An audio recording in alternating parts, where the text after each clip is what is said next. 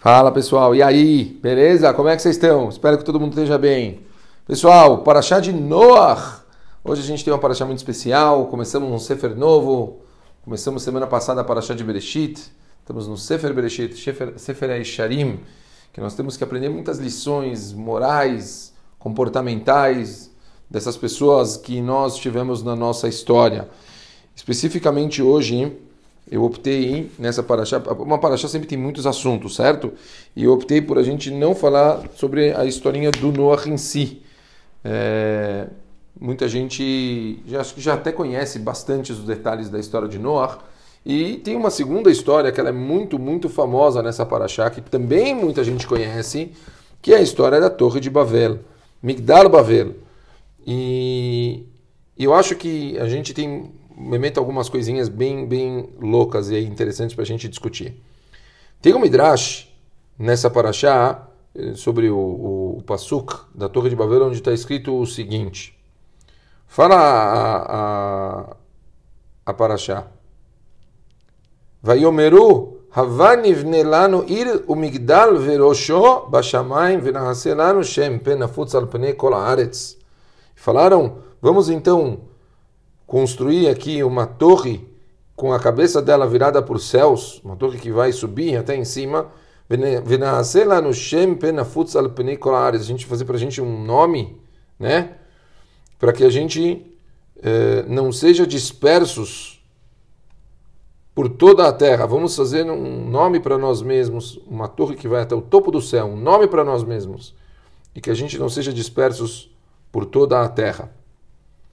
Então, o Midrash sobre esse passuca ele fala uma coisa muito interessante, quer dizer, esse foi o objetivo deles, e o Midrash fala o seguinte: um terço da torre de Babel ele acabou se queimando, um terço dela afundou no chão, e ainda, quer dizer, um terço ainda existe. E esse terço que existe, ele é tão alto que se alguém sobe até o topo dele e olha para baixo, as palmeiras vão parecer gafanhotos. Assim fala o Midrash. É um Midrash muito interessante, né? Muito... A gente vê Midrashim que eles às vezes são muito bizarros, são muito estranhos.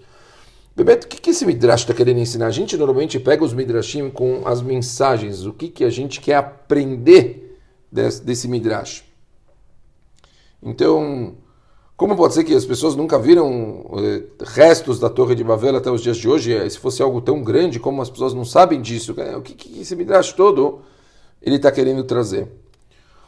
O, o Rav Nissan Alpen, que foi um dos grandes alunos do Rav Moshe Feinstein, ele liga isso com um outro da Parashá de Noah, que ele, ele fala sobre detalhes de como eles construíram a a, a torre de Babel.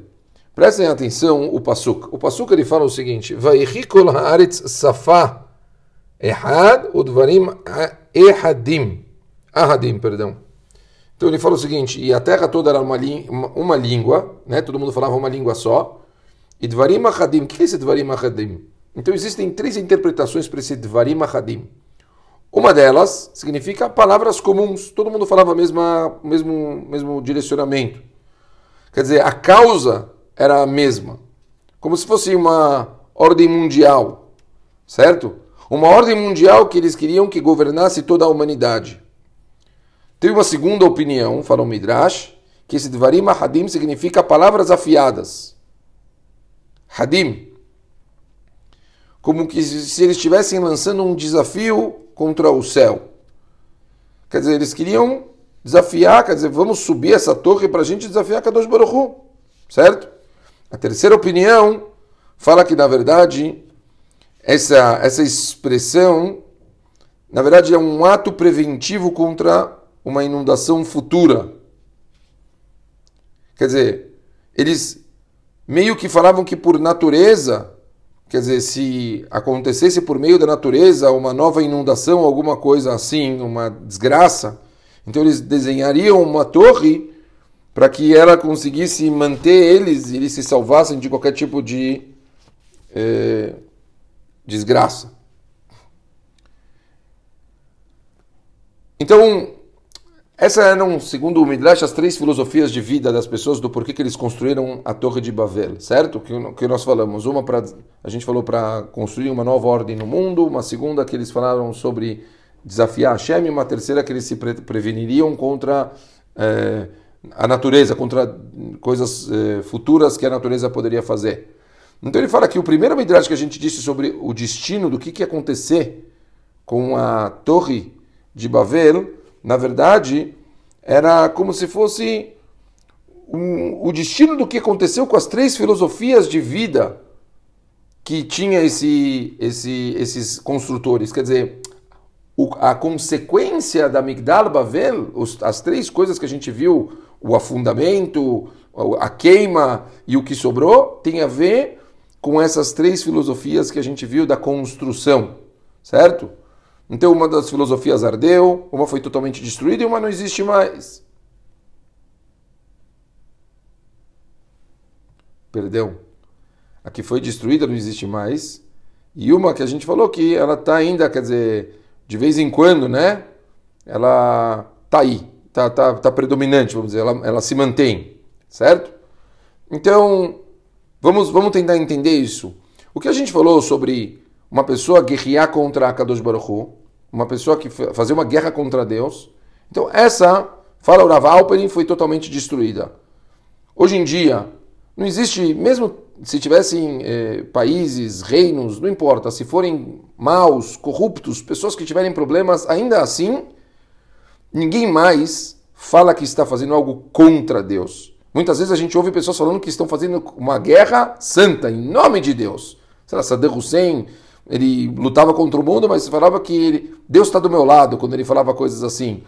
Então, eh, as pessoas, elas muitas vezes fazem coisas, mas elas dizem que Deus está com elas, e não que elas estão indo contra Deus. Então, esse conceito da guerra contra Deus, que é a primeira das filosofias que a gente falou que as pessoas podiam ir contra Deus, isso foi queimado, sumiu, desapareceu e não existe mais. A nova ordem mundial, aquela primeira que a gente viu, Fala o Ravalperin, essa filosofia de criar um, uma filosofia nova, uma cabeça de todos em conjunto e assim por diante, isso é uma filosofia que ela foi submersa. Quer dizer, é uma coisa que de tempos em tempos aparece e some. Foi submersa, ele entra na água, ele afunda. Quer dizer, depois da Primeira Guerra Mundial, as nações elas se uniram e tentaram fazer uma nova ordem mundial. Eles criaram a Liga das Nações. E a Liga das Nações a gente sabe muito bem que não deu certo porque depois começou a Segunda Guerra Mundial e aí a partir de, daí depois da Segunda Guerra fizeram uma nova as Nações Unidas. E a gente sabe muito bem que até os dias de hoje as Nações Unidas qual força que ela tem? É uma, uma instituição política que eh, infelizmente a gente sabe que é, é, eles criticam o posicionamento de um país por estar entrando em guerra coisas assim mas não tem um peso. Então quer dizer é, aparece de dia e noite aparece ideias novas, vamos se unir, fazer alguma coisa, mas isso nunca fica, né? Eu me lembro que o, o presidente Bush, quando deu toda aquela confusão depois do, do, da guerra do Iraque, ele falou: não, vamos começar uma ordem nova. Uma coisa, coisas que vêm e vão e, e, coisas que não, não ficam. Quer dizer, essa, essa ordem mundial ela acaba afundando.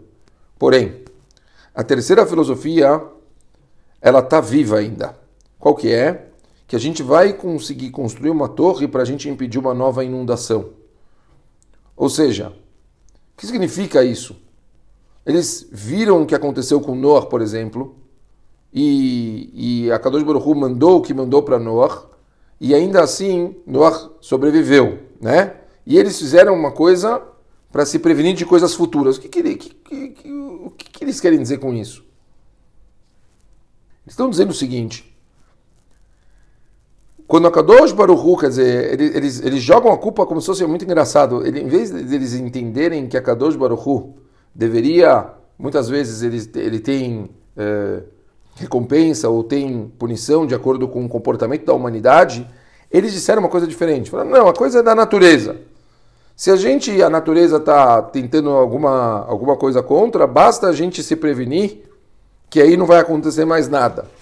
Quer dizer, a gente, a gente cria sistemas de defesa contra a natureza. E o que muitas pessoas fazem ainda hoje, certo? Acontecem muitos eventos, tsunami e coisas gigantescas, E, e, por incrível que pareça, as pessoas o tempo todo elas insistem em colocar que a culpa disso são é coisas da natureza e que a gente tem que conseguir se prevenir. Não, a gente tem que prevenir contra eh, maremotos, a gente tem que tomar cuidado contra terremotos, a gente tem que tomar cuidado contra todos os problemas drásticos que podem acontecer no mundo mas tudo isso as pessoas elas, elas ligam a problemas que têm a ver com a natureza. Em vez das pessoas entenderem que tudo isso tem a ver com a Kadosh Baruch Hu, que a Kadosh Baruch Hu ele pode fazer qualquer coisa, ou seja, a partir do momento que depende de Hashem, nós temos que repensar os nossos atos. A gente tem que repensar como a gente se comporta, o que a gente faz se a gente pode fazer, é, se a gente, o, o, o, nosso comportamento de acordo com, a, com os outros, ele está sendo um comportamento bom ou não? Será que eu sou uma pessoa honesta? Será que eu sou uma pessoa ruim? Será que eu faço bem? Será que eu não faço bem? Quer dizer, as pessoas elas deviam estar muito mais preocupadas com elas. E a partir do momento que elas estão preocupadas com elas, como elas estão em, em, em, em geral em relação ao todo, a partir daqui, é, a consequência disso é o que vai acontecer que vem de Akadosh Baruch Hu. Então, a grande mensagem que o Raval está trazendo para a gente hoje, que eu queria que a gente ficasse com isso, é que não faltam problemas, né? A gente agora está chegando no verão, por exemplo, vão começar as chuvas fortes de São Paulo, por exemplo. Então acontecem tantas desgraças, coisas tristes. Quer dizer, isso aqui depende só de uma coisa: a gente e a Hashem. Nós viemos para o mundo com uma missão. Nós tem, temos que ser o melhor que a gente pode. A gente tem que estar tá se construindo dia após dia no nosso crescimento espiritual na, na, na, forma que a gente se comporta. Então, a Kadosh Baruch Hu, ele tem forma de interagir com o mundo. Quer dizer, se as pessoas, ah, em geral, a humanidade, a gente por acaso estava usando um exemplo agora, sei lá, Brasil, se as pessoas elas não conseguem se comportar da forma correta, então acontecem efeitos da natureza, consequências da mão de Akadosh Baruch Hu que vai vir para as pessoas para ensinar uma lição para elas. Então, o segredo não é eu vou me prevenir contra a lição. Não, então eu vou construir uma torre para me proteger. É, é, é a história que eu contei uma vez aqui em, em, Rosh Hashanah, em Yom Kippur, se não me engano, eu dei um shiur para as pessoas e, e, contei a história do Rav Galinsky, onde que o Rav Galinsky ele contava a famosa história de uma cidade que tinha uma estrada, talvez eu não sei se eu contei aqui em shiur, tinha uma estrada, onde essa estrada acontecia um, tinha uma curva lá que tinha dezenas de acidentes. Então todo mundo reclamava lá com a prefeitura da, da cidade que está acontecendo acidentes, acidentes, acidentes. E aí a prefeitura tomou uma decisão. Qual que vai ser a decisão? Eles construíram um hospital depois da curva. Pelo amor de Deus! Como construir um hospital depois da curva? Para quê? Para as pessoas que se acidentarem ter como se cuidar. Meu, conserta a curva. Resolve o problema da curva. Para que as pessoas não se acidentem mais. Ah, o conceito é o mesmo. Quer dizer, a gente vai é, encontrar formas da gente se proteger contra os meios que a natureza ela, ela interage com o mundo? Não! Conserta os nossos atos. Olha o nosso comportamento, olha como a gente lida com as pessoas, olha o que a gente está fazendo em relação ao mundo. É isso que a gente precisa fazer. Óbvio que você quer, quer consertar o telhado da casa, tudo isso, isso é óbvio, não estou entrando nisso. Mas, mas a gente tem que ir atrás da raiz do problema. Não adianta fazer um hospital, a gente conserta a curva. Pessoal, a gente tem que acordar, abrir os nossos olhos. Vamos atrás do real problema. Eu usei esse exemplo para falar de Yom Kippur, falar que, que adianta, todo ano a gente chega no Yom Kippur fazendo a mesma coisa, pedindo desculpas pelos mesmos erros. A gente não pode resolver consertar os erros e não chegar em Yom Kippur com consciência pesada. A gente não pode chegar nas festas com um sorriso na cara dizendo: caramba, foi o melhor ano da minha vida, consertei, arrumei as coisas. É isso que a gente tem que fazer. É isso que a gente está aprendendo hoje. Essa é a grande mensagem dessa paraxá. Vamos pensar nisso. Esqueçam o hospital e construam, reformem a curva.